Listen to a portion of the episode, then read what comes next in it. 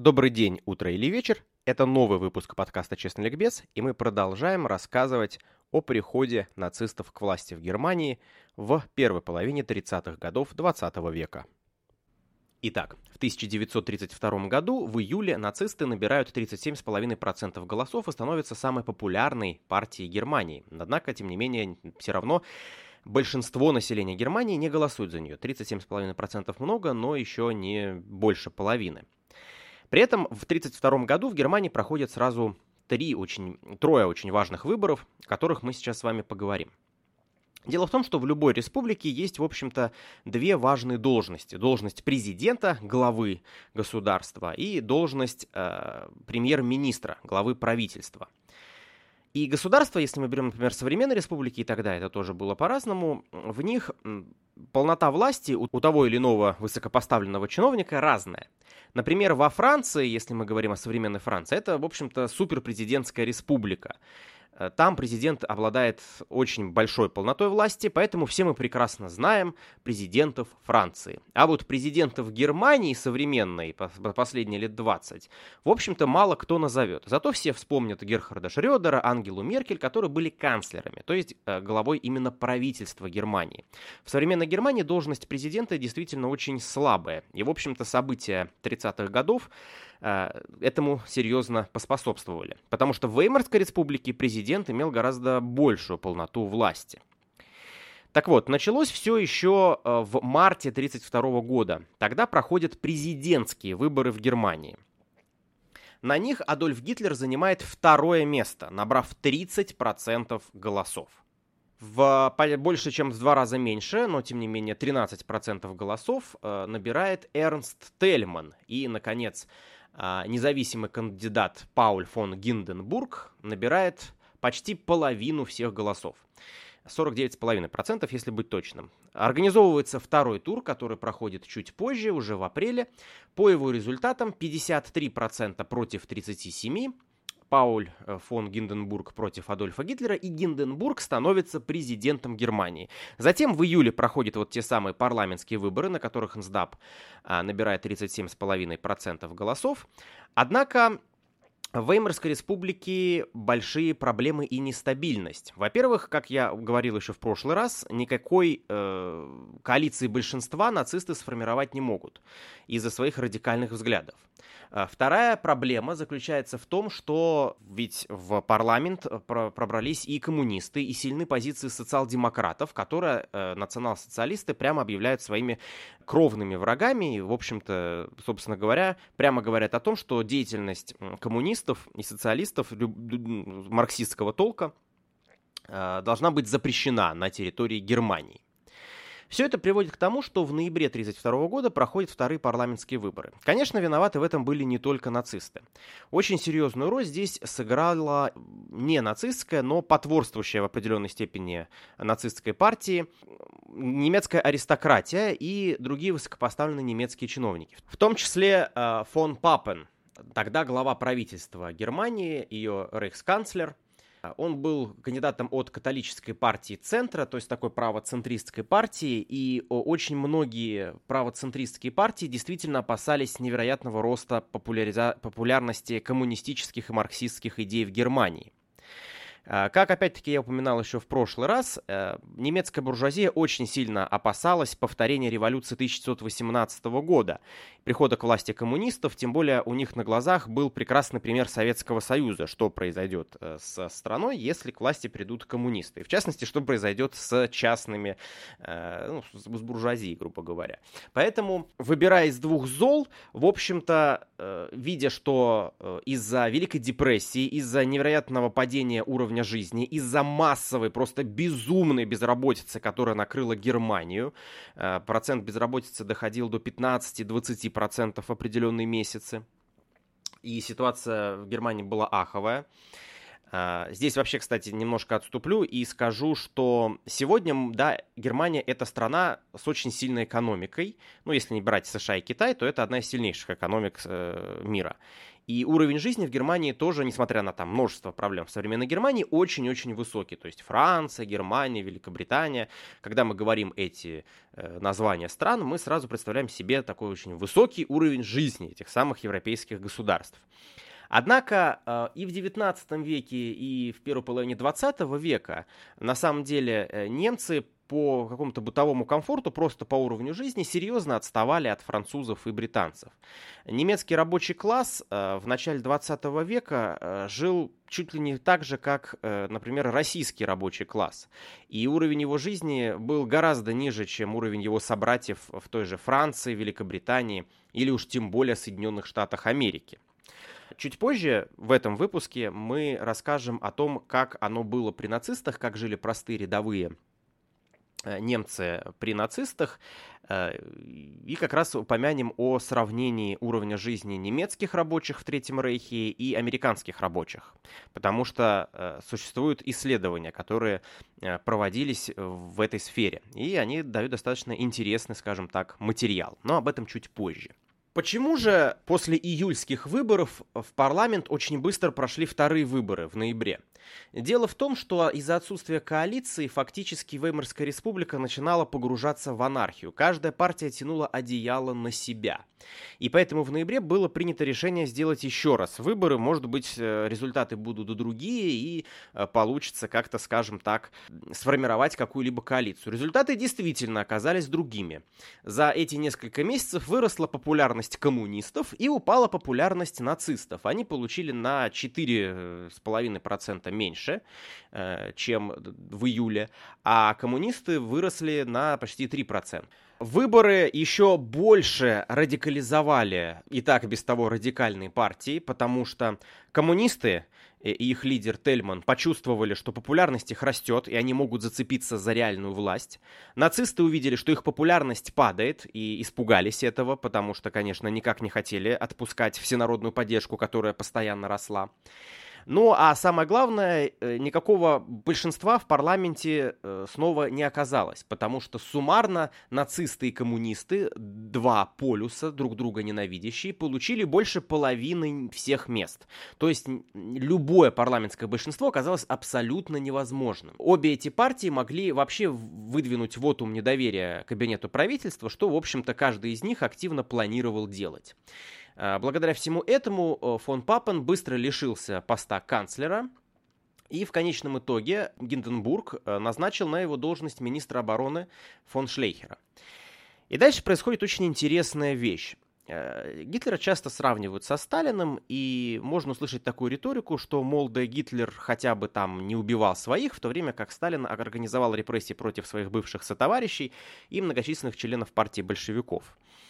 Э, Гитлер, конечно, может быть, не достиг таких масштабов, но на самом деле, как и любой другой диктатор, он э, выкашивал своих соратников, э, которые могли э, и которые не демонстрировали ему ярчайшую приверженность, или которые там даже демонстрировали, но которых он воспринимал как опасных для своей личности вождя и фюрера.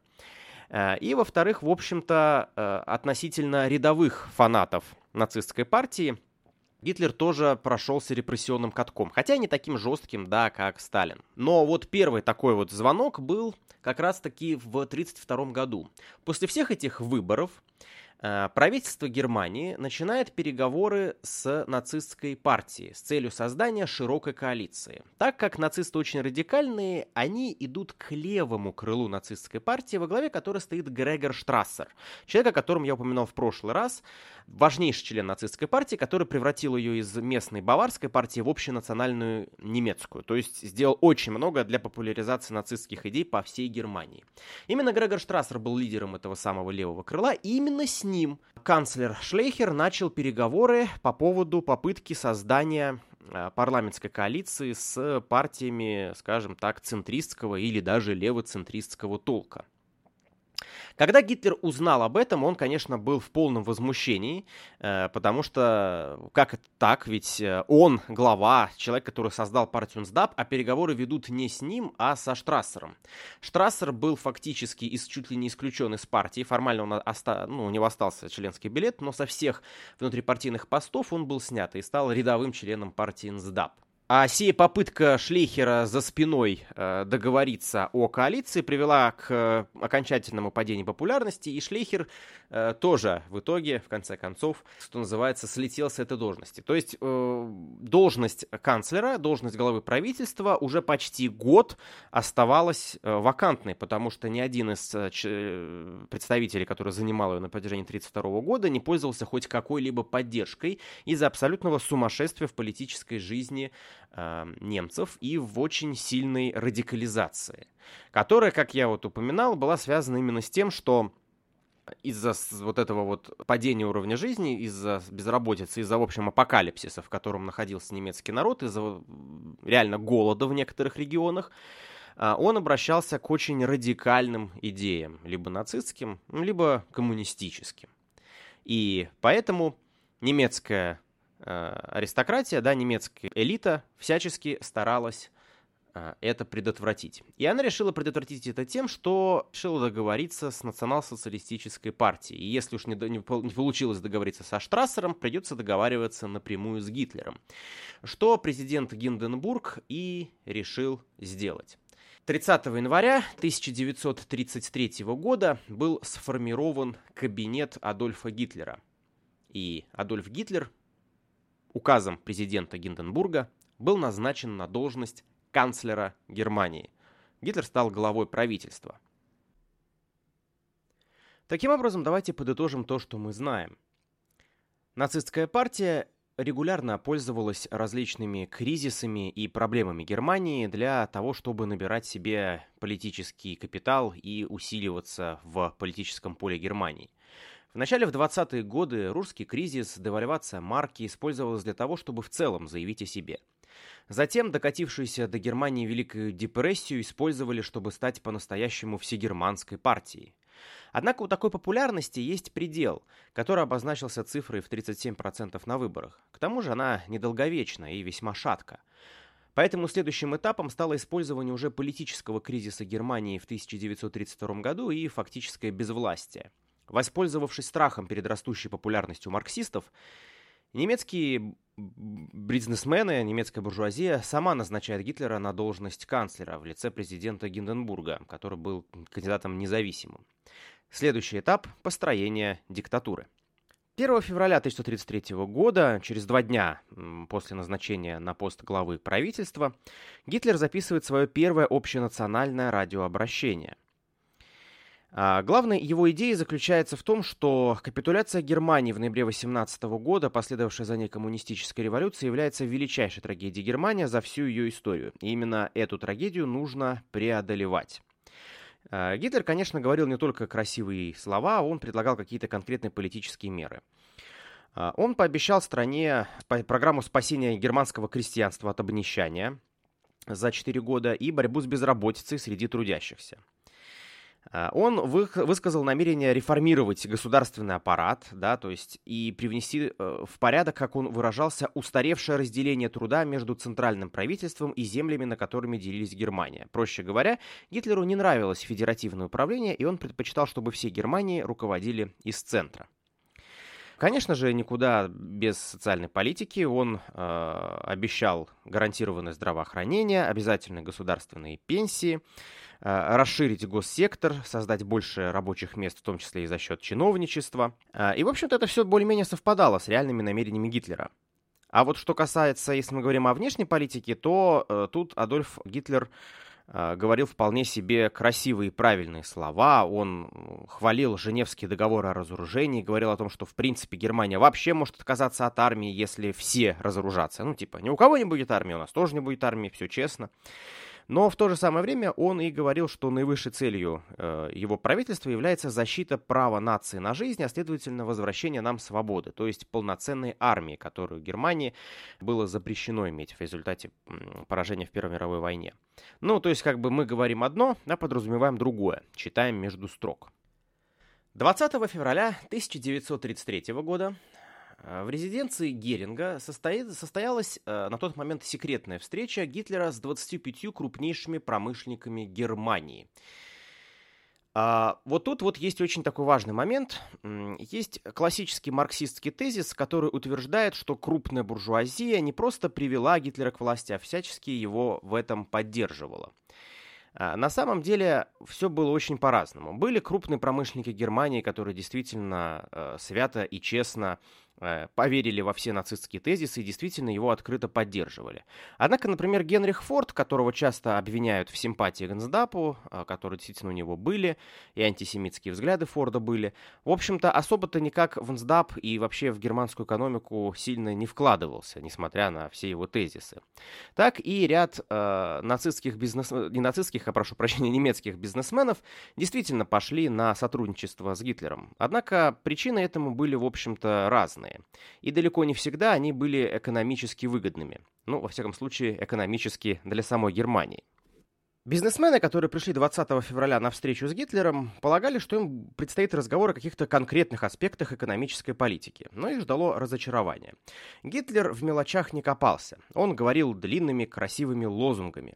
Он снова повторил то, что говорил 1 февраля перед всей нацией, про поворотный пункт в германской истории, которым стало поражение в Первой мировой войне, революция 18 года – он говорит о том, что опыт последних 14 лет показал, что, цитата, «Э, «частное предпринимательство невозможно в эпоху демократии», что предпринимательство основывается на принципах персональной ответственности и личного руководства, а демократия и либерализм приводят в конечном итоге к, социал-демо... ну, к социал-демократии и коммунизму. И что вот эти 14 лет деградации было, а теперь настал момент для того, чтобы покончить с этим фатальным расколом. А, риторика была проста. Гитлер прямо говорил, что главной угрозой для крупных промышленников является коммунистические идеи. Ну и он, в общем-то, действительно был прав. Понятное дело, что популярность коммунизма и возможный приход коммунистов к власти означал бы конец крупным промышленникам. Поэтому пришла пора окончательно разгромить противника – 5 марта 1933 года будут новые выборы в Рейхстаг, в которых э, нацисты должны получить как можно больше голосов, а если точнее, еще 33 места. И э, тогда в действиях против коммунистов будут использоваться конституционные средства. То есть они вполне себе демократическим путем, если завоюют себе большинство в э, Рейхстаге, э, смогут э, коммунистов запретить. Э, общая риторика была проста. Господа, давайте деньги или к власти придут коммунисты и все у вас отнимут. Большинство промышленников действительно дали деньги, а, Однако НСДАП не удалось получить большинство в Рейхстаге, даже несмотря на различные использования тех же самых штурмовиков, запугивания, уже, уже начавшихся фальсификаций, они получили 44% голосов. Эти выборы уже мы не можем классифицировать как демократические, но даже э, с этим условием УНСДАП э, не получилось завоевать большинство в Рейхстаге, поэтому они пошли на поджог этого самого Рейхстага.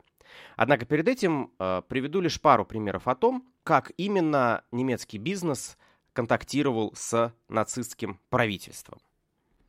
Э, Гитлер достаточно тонко знал, что и э, когда и перед кем говорить. Если, когда он выступал перед генералами немецкой армии, он прямо говорил о том, что необходимо бороться за выживание, необходимо восстанавливать армию, необходимо отвоевать потери в Первой мировой войне, а, апеллировал к антисемитским идеям, то ничего из этих тезисов в разговоре с бизнесменами Гитлер не использовал. Он говорил с ними на понятном им языке. А им, в общем-то, крупным бизнесменам э, не было особенно интересна риторика завоевания новых пространств для немецкого народа. Э, во всяком случае, это было не на первом месте для них. Они, конечно, могли быть такими националистами-патриотами, но с точки зрения бизнеса это было совершенно необязательным аспектом.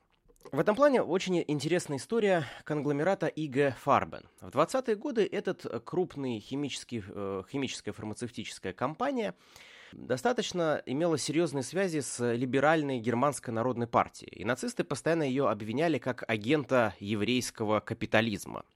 Однако в конечном итоге Иго Фарбен вначале стала главным донором нацистской партии, а затем фактически самым известным немецким концерном а, Третьего Рейха.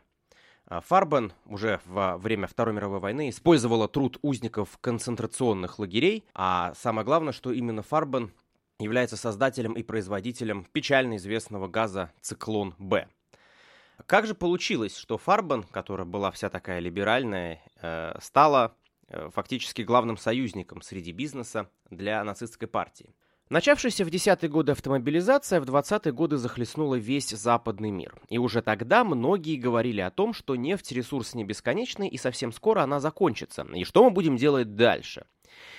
А еще в 1113 году Фридрих Бергиус, немецкий физик, э, прошу прощения, немецкий химик, изобрел прямое сжижение угля, то есть э, технология получения из угля жидкого топлива. Ну, можно назвать, как тогда его было принято называть, искусственная нефть. Карл Бош, Нобелевский лауреат по химии, а, а по совместительству также один из ведущих сотрудников ИГ Фарбен, делал ставку именно на этот процесс. А, он э, уговорил э, руководство ИГ Фарбен в 20-е годы, что за сжиженным углем, э, в общем-то, будущее, что когда нефть закончится, все начнут производить новое топливо для автомобилей именно из этого ресурса. Но, к сожалению, и, в общем-то, ИГ Фарбен вложила огромные деньги на разработку и производство такого вида топлива. А, однако проблема заключалась в том, что, как говорилось еще тоже в 20-е годы, если нефть искать, вы ее найдете. Американцы, в которых темпы автомобилизации были самыми высокими в стране, а, начали очень активно искать нефть и нашли и Пермский бассейн в Техасе, и нефть в Калифорнии, и нефть в Южной Америке. А, чуть позже, в 30-е годы, начались э, поиски и были, найдены первые нефтерождения в Советском Союзе в Сибири. На тот момент нефть добывалась только в Баку еще со времен Российской империи. То есть, грубо говоря, выяснилось, что нефти-то на самом деле еще куда как больше. Поэтому столь э, прекрасная идея, которая, казалось, еще немножко не взлетит до небес и сжиженное топливо станет достаточно востребованным, э, эта концепция провалилась. Миллионы, сотни миллионов марок в производство этого самого сжиженного угля ИГ Фарбен были вложены. А в то же самое время в Германии никаких серьезных э, нефте, э, месторождений нефти так обнаружено и не было. И Германия постоянно закупала нефть за границей. Даже если мы не берем в расчет для того, что нефть это кровь армии, и что для массовой, э, массового ревооружения, которое, да, соответственно, планировал Адольф Гитлер, а уж тем более для дальнейшей войны нефть была нужна как воздух, Адольф Гитлер был огромным фанатом автомобилей, безумным поклонником машин. Он мечтал, что каждый немец будет иметь по хорошему немецкому автомобилю. Это была его личная мечта, и на ее, в общем-то, осуществление а, он ничего не жалел. Это и знаменитая а, система автобанов, которая была построена при Адольфе Гитлере, которая закрывала и вот этот момент с его мечтой, и одновременно давала множество рабочих мест безработным Германии. Ну и, конечно, знаменитый Volkswagen, да, народный автомобиль, который был создан при Адольфе Гитлере и по его прямому указу. А, и в то же самое время Гитлер всегда мыслил идеями автаркии, то есть полной независимости от э, экспорта, э, полной независимости от э, экспорта.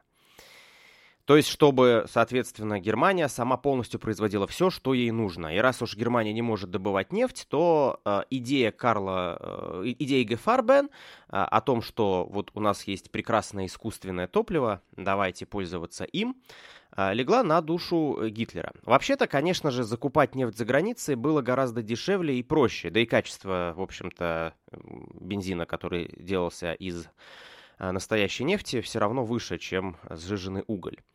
А, но, несмотря на это, а, Гитлеру понравилась идея независимости а, Германии, что она сама полностью может это, собственно говоря, производить топливо.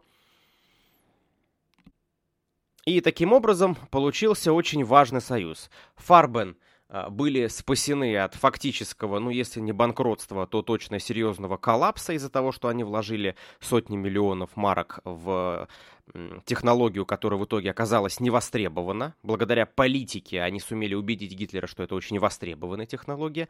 Ну а Гитлер получил то, что хотел. Топливо, которое они не, не, не должны закупать там у Соединенных Штатов Америки, которые в тот момент были производители и добытчики нефти номер один в мире. А аналогично это, конечно, давало преференции и угольным магнатам, потому что, соответственно, угля теперь надо было гораздо больше для производства этого самого топлива. Однако далеко не всегда нацисты и бизнес дружили. И это можно хорошо увидеть на примере авиационной промышленности Германии. Э, дело в том, что, конечно, для Гитлера было очень важно э, создать э, множество военных самолетов, да, знаменитые Люфтваффе.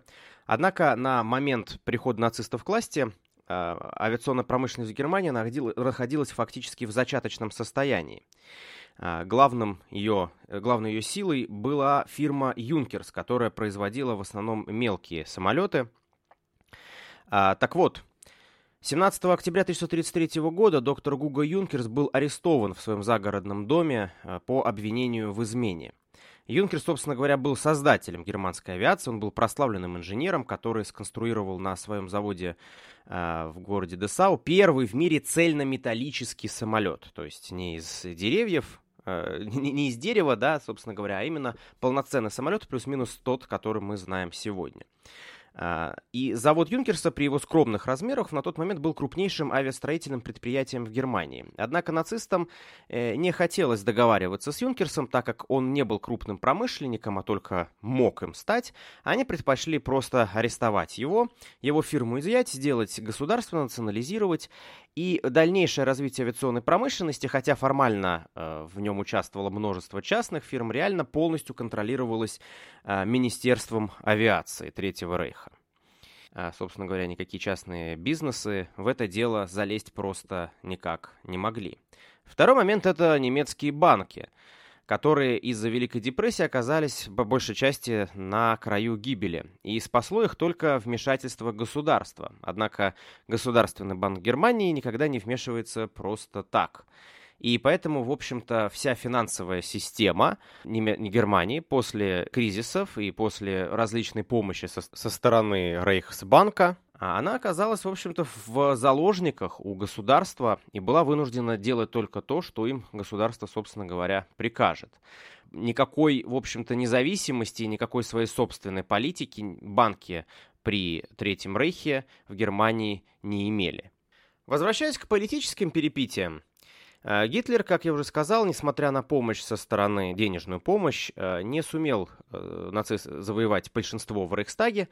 Все это приводит к тому, что 27 февраля в 22 часа берлинские пожарные получают сообщение о том, что горит здание Рейхстага.